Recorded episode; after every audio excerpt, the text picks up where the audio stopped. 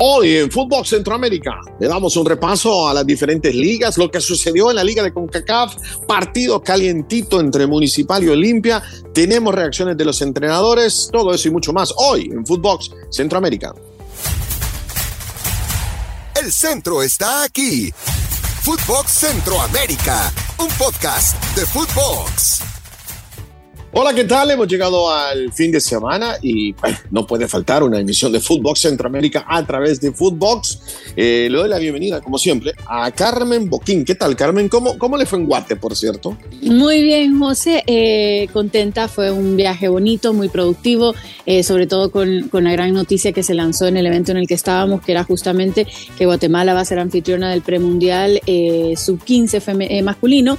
Así que ya se imagina cómo estaba toda la prensa y la afición sabiendo que van a tener eh, la posibilidad de tener ese premundial. Así que eh, muy bien todo. Y luego fui al estadio, José y le tengo el análisis de comunicaciones. Ay, comunicaciones, parece que estaba descomunicado en ese partido, ¿no? Mire, intentó, intentó, generó y creó, pero luego al final hasta el equipo de Nicaragua se miraba superior. Hay, hay, hay algo que no está conectado en comunicaciones porque a pesar de que tenían de repente algún jugador, una buena oportunidad, genera, no, había mucha continuidad de toques, mucho balonazo, yo creo que, que, algo no está dando, pero bueno, a ver si terminan de levantar cara un poquito más adelante porque la tienen cuesta arriba. Está bien, más adelante me, me, brinda más detalles porque nos vamos a meter también en la zona chapina. Este, Carmen, arrancamos, eh, ¿con qué zona? Usted me, me dice, ¿en qué orden vamos? Con la zona Cuscatleca.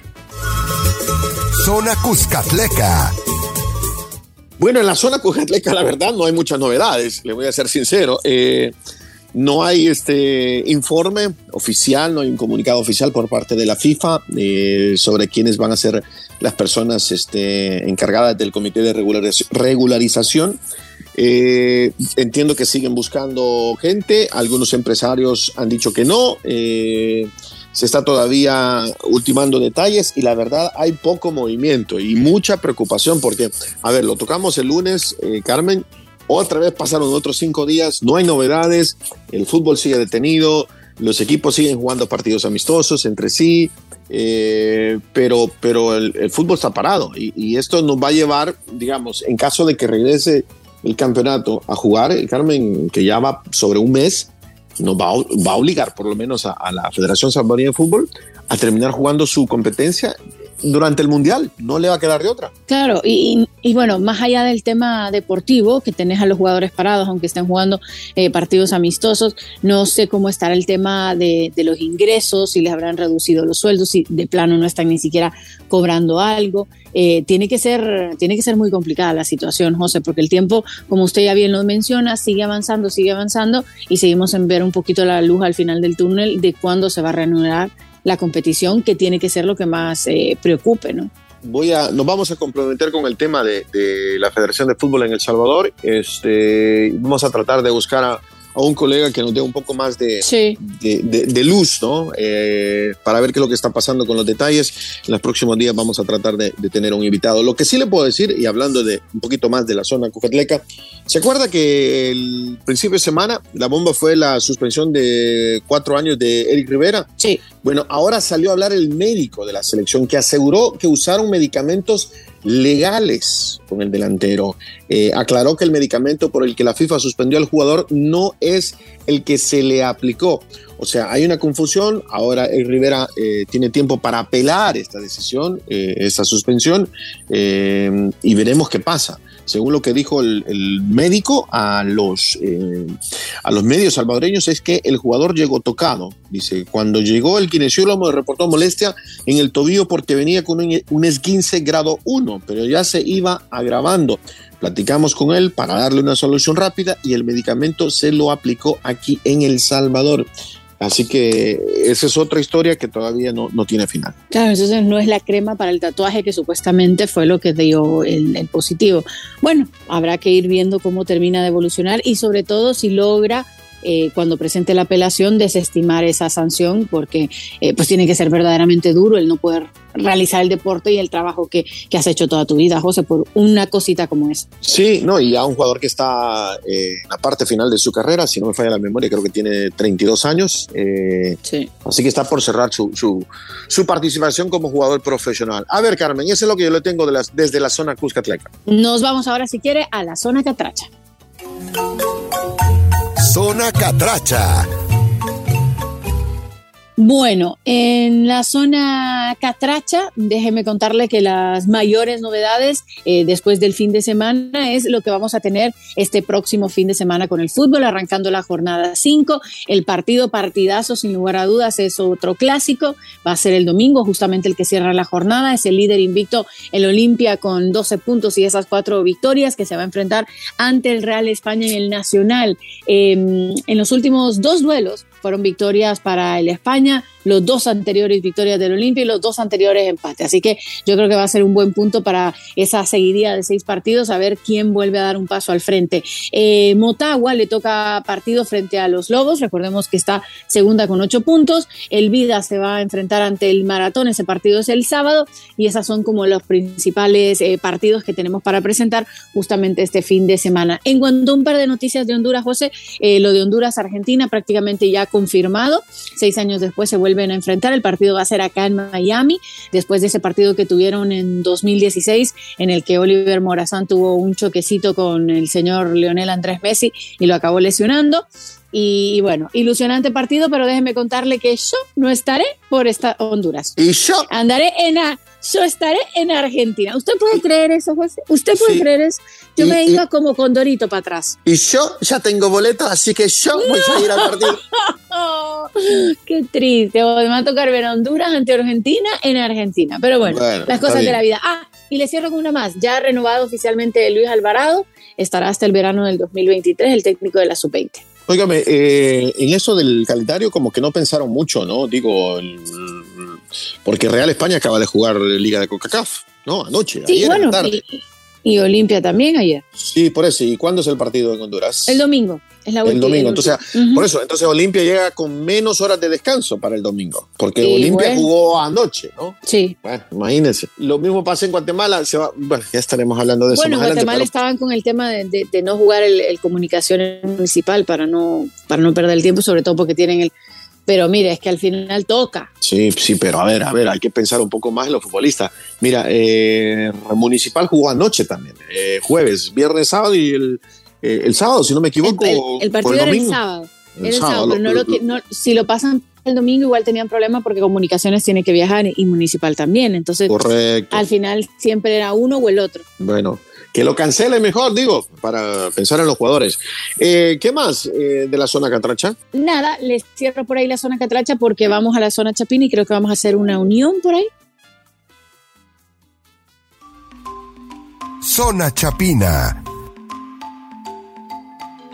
bueno, nos metemos a la zona chapina. Eh, le cuento, mañana se juega o inicia el fin de semana la sexta fecha del campeonato. Eh, Misco va contra Xelajú en casa. Antigua también jugará en casa contra Achuapa.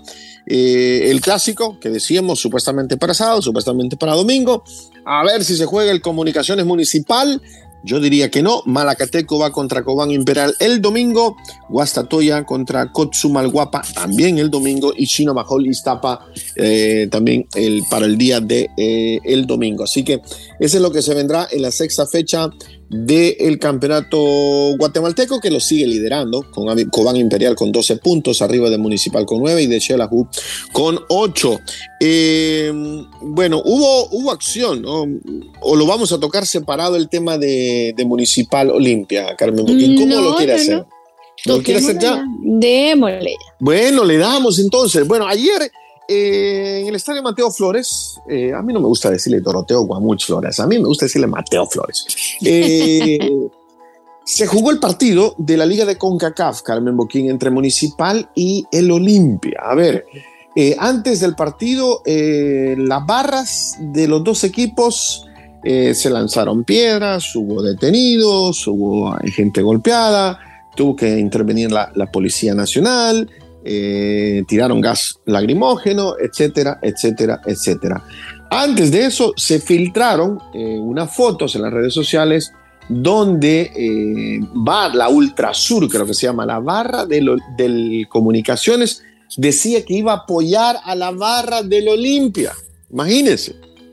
Entonces se armó, ¿no? Se armó el San Quintín antes del partido, se tuvo que retrasar el inicio del juego, Olimpia tuvo, llegó tarde al estadio, en fin, un montón de problemas. Todos esos problemas se trasladaron de cierta manera a la cancha, Carmen, porque en la cancha hubo eh, fuegos artificiales. Bueno, eh, eh, José, está claro que cuando la situación es tensa a las afueras del estadio, evidentemente algo va a pasar adentro, sobre todo con la demora del partido, que no termina arrancando a tiempo, eh, dos aficiones que de alguna manera vuelven a enfrentarse. yo, yo, creo que es una pena, la verdad. se sabe que hubo gente detenida de los distintos clubes, de las distintas aficiones. Se habla también de un posible herido con arma blanca. Eh, pero bueno, eh, eh, sí, sí, sí, es, fuerte y es penoso porque sigue ocurriendo pero bueno, luego lo que pasa en el terreno de juego no es muy ajeno. Sí, y bueno, ahora esto lo que obliga para el partido de vuelta ante Tegucigalpa es que obviamente Carmen tendrá que haber un gran, este, muchas medidas de seguridad, ¿no? revisando los aficionados chapines que, van a intentar hacer el viaje para apoyar a su equipo. ¿no? Claro, o sea, no, sé si van a poder, ¿eh? Sí, sí, sí, también buen punto. Pero mire, eh, la cosa es que el partido fue un partido de locos, fue un 2 a 2. A Olimpia le expulsaron dos jugadores, me parece que se quedan cortos, honestamente. El árbitro mexicano Marco Ortiz, eh, a ver, favoreció a. Municipal y afectó a Olimpia. Eh, ¿Sí? Sí, evidente, ¿no? Es que yo creo que sí. Mire, le voy a decir una cosa. Hay una jugada entre Rotondi y Edwin Rodríguez. Los dos se encaran, los dos se dejan recuerditos y todo. Eh, y el árbitro decidió amonestarlo. Yo creo que si en ese momento él los expulsa, ahí se termina el problema y ahí no perderían en ningún momento el control del partido. Pero luego las cosas se fueron calentando, se fueron dando más patadas. Eh, Municipal pegó, lo mismo hizo Olimpia eh, un jugador tan experimentado como Oscar Boni García se equivocó, en mi opinión, la, falta es clarísima por atrás, y terminó Olimpia jugando con nueve y aún así sacaron el empate Carmen Boquín. Claro, es que, eh, eh, bueno, queda claro que arrancan muy bien, que tienen un par de minutos, José, que venían como la planadora que están siendo en la liga, pero luego al final esas expulsiones, la de Benston, capitán, también te afecta. Esa de Benston José ocurre, por una doble María, pero ¿qué fue lo que ocurrió en esas dos tarjetas. Benson, la verdad, lo que hizo fue nada más como capitán, que tiene el derecho de hacerlo, es simplemente conversar con el árbitro, reclamarle, defender a su equipo. Ah, ahí sí me, mm, me, queda claro que se equivocó Marco, Marco Ortiz. Eh, por eso y mira, yo lo conozco a él, José, y él no es una persona que usa malas palabras, él, vos sabes que habla súper lento, súper despacio, o sea, me, parece rarísimo. Yo creo que en toda su carrera nunca le habría pasado algo así por, o sea, si le habrá dicho algo, tal vez habrá sido otro jugador y pensó que fue él, o estaban frente a frente. Sí, no estaban frente a frente, pero yo recuerdo la imagen y, se miraba, no, por eso, pero yo, yo recuerdo la imagen de, de Benson charlando con Ortiz eh, y se ve muy tranquilo, eh, pero no le gustó al árbitro. Eh, insisto, sí sancionó a varios jugadores del municipal con tarjeta amarilla, pero cuando llegó ese, ese momento de, de posiblemente mostrarle la segunda, Marco Ortiz no lo hizo y sí lo hizo con los jugadores de, Olimpia. Así que ya te puedes imaginar, después del partido, el técnico del Olimpia, Pedro Troglio, uh, en conferencia de prensa, escuchen. Un excelente arbitraje, la verdad que se pasó, es para darle un 10 al árbitro, la verdad que hizo todo bárbaro.